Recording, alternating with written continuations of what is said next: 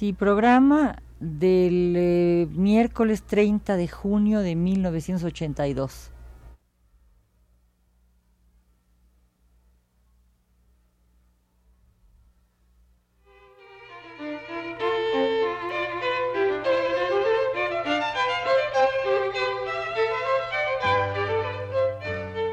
Divergencias.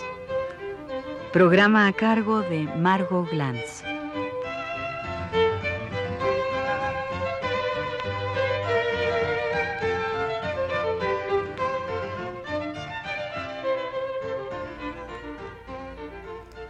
Las afabulaciones de Julio Verne. ¿Quién fue el fulgurante autor de las Islas Solitarias y los viajes prodigiosos? Un pequeño burgués que devora morcillas y tocinos de Bretaña mientras viaja en su lujoso yate acompañado de príncipes y condes a la moda? ¿Un visionario que inscribe en su discurso positivista una fachada burguesa derruida por sus imaginaciones suculentas? Un continuador perfecto de Robinson travestido All Things de Adán? En una carta traducida por Noé Gitrick y publicada como apéndice del libro que Paidós publicó en 1968 con el título de Verne, un revolucionario subterráneo, Raymond Roussel le dice indignado a su amigo Leiris, recién operado y pronto muerto, Pídame usted la vida, pero no me pida que le preste un Julio Verne.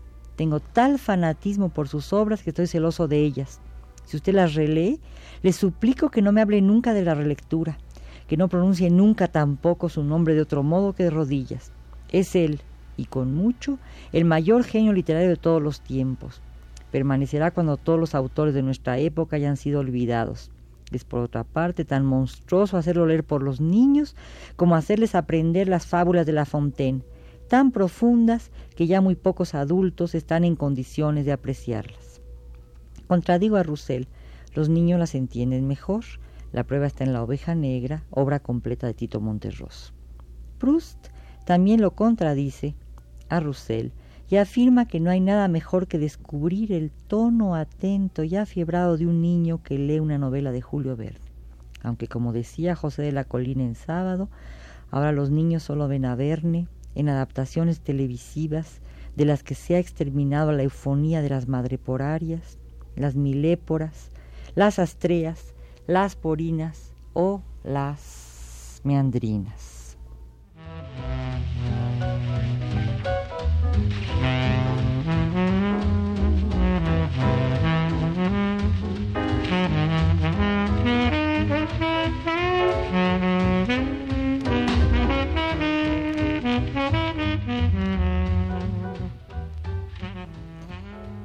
Lectura política de Julio Verne de Jean Chenot, libro aparecido en la editorial Siglo XXI en el año de 1973, resalta el carácter comercial que revisten las obras de Julio Verne cuando en 1862 inicia su contrato con el editor demócrata Hetzel para publicar la serie de viajes y aventuras extraordinarios. Sus libros, que se trabajan en serie a partir de cinco semanas en globo, debieran entregarse a razón de dos o tres volúmenes por año, y para el Julio Verne explícito, estos libros se escriben para hacer dinero. Hetzel le paga por adelantado y Verne declara, acabo de escribir una novela de nueva forma, bien mía. Si tiene éxito, será el filón de una mina de oro. Y entonces seguiré escribiendo, escribiendo sin tregua, en tanto que vosotros seguiréis comprando valores en vísperas de la baja y vendiéndolos en vísperas del alza. Abandono la bolsa. Buenas noches, muchachos. Esta forma de producción comercial que hacía Julio Verne equivale en el siglo pasado a la forma de producción de ahora de las series televisivas o a los contratos que puedan otorgarle a escribidores contemporáneos. Sin embargo, despojadas de toda su parafernalia y hasta prohibidas para los niños por capricho de Roussel, las obras de Julio Verne revelan una profunda vuelta a la infancia en su factura. En sus mitologías, Roland Barthes decía, la imaginación del viaje corresponde en Verne a una exploración de la clausura, y el acuerdo de Verne y de la infancia no surge de una mística banal de la aventura, sino al contrario de una felicidad común de lo acabado que se localiza en la pasión infantil de las cabañas y las tiendas. Encerrarse e instalarse, es el sueño existencial de Verne y de la infancia. El arquetipo de ese sueño es esa novela casi perfecta, La isla misteriosa, donde el hombre niño reinventa el mundo, lo llena, lo cerca para poder encerrarse en él, coronando ese esfuerzo enciclopédico con la postura burguesa de la apropiación. Así mirado, Verne sería un nuevo Robinson que relabora incansablemente su isla desierta para repoblarla de objetos de su propiedad y negar su vinculación con el hombre desnudo, adánico, aunque a pesar de todo lo recoble en el texto que él mismo intituló Adán.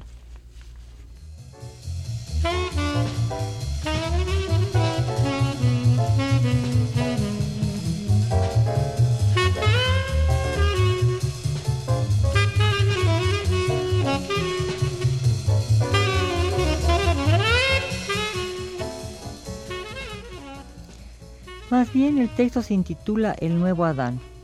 Julio Verne es el autor de 20.000 lenguas de viaje submarino. A este libro, celebrado como su autor en ocasión del cincuentenario del novelista Nantes, se asocia ahora al nombre del anarquista Luis Michel. De esta mujer, siglo XXI ha publicado también en 1973 Mis recuerdos de la comuna, con este aviso en la contraportada la militante más activa y sin duda más valerosa del movimiento francés del siglo XIX. Luis Michel, combatiente, virgen roja y quizá negra, colaboradora, ninguneada, enmudecida, mal pagada a destajo o amada de Julio Verne. La Virgen, así teñida de colores revolucionarios, parece haber pertenecido a ese ejército de trabajadores que colaboraban en masa para llevar a cabo la producción de la novela en serie como los obreros de las fábricas de textiles o los mineros inmortalizados por Zola. Eugenio Sue y Alejandro Dumas fueron los autores que mejor industrializaron sus productos. El periódico La Presse abrió su serie de folletines con novelas de Balzac, que tenía que entregar una novela cada año desde 1834 hasta 1847.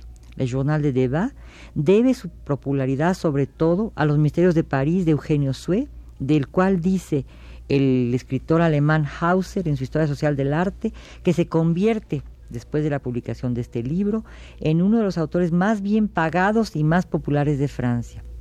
Pero Alejandro Dumas, continúa Hauser, sigue siendo el de mayores ingresos, con un monto total de 200 mil francos anuales del siglo pasado.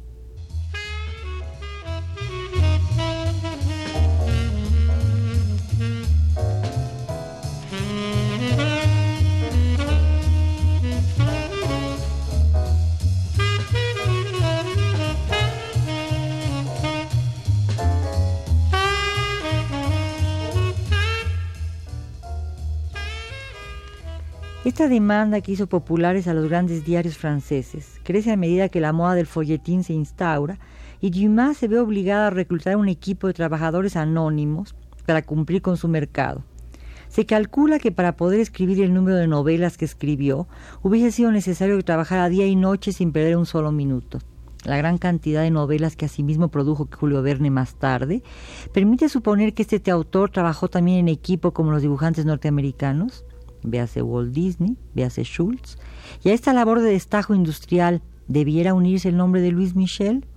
De ser así, la lectura política de Verne que sugiere Chesneau en su ensayo publicado en siglo XXI mostraría que los libros que bajo ese nombre corren fueron obra no de un burgués ahí todo doblado de romántico que iniciaba viajes esotéricos, sino de una romántica, ahora sí, cuya politización activa revistió la forma de cruzada contra el poder que está maldito con lo que Verne seguiría siendo el pequeño burgués que declara, ¿qué año nuevo tendremos en medio de la anarquía que ha caído nuestro pobre país? No lo sé muy bien, pero es total y simplemente abominable, y no creo poder decir hasta qué punto me ha sorprendido y apenado la intervención de Poincaré. Contrastes en este punto esa otra declaración de Verne sobre Dreyfus con las páginas que al célebre proceso dedicó Proust en su tiempo perdido. Yo, dice Verne, que soy antidrefusiano del alma. Con todo, persiste la enigmática obra asociada al escritor por varias generaciones de infancias o adulteces, por varias popularizaciones degradadas o legítimas, y junto a él se prefigura la imagen mítica de esa misteriosa mujer que Verne amó como a las islas y que quizás se puede encarnar ahora en la increíble Louise Michel, que pasa a simbolizar viajes iniciáticos realizados en la mediocre realidad por un lujoso yate llamado proféticamente San Michel Trois y travestido en la palabra poética con el nombre de Nautilos.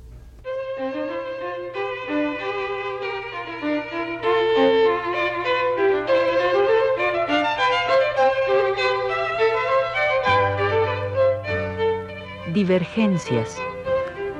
Programa a cargo de Margot Glantz.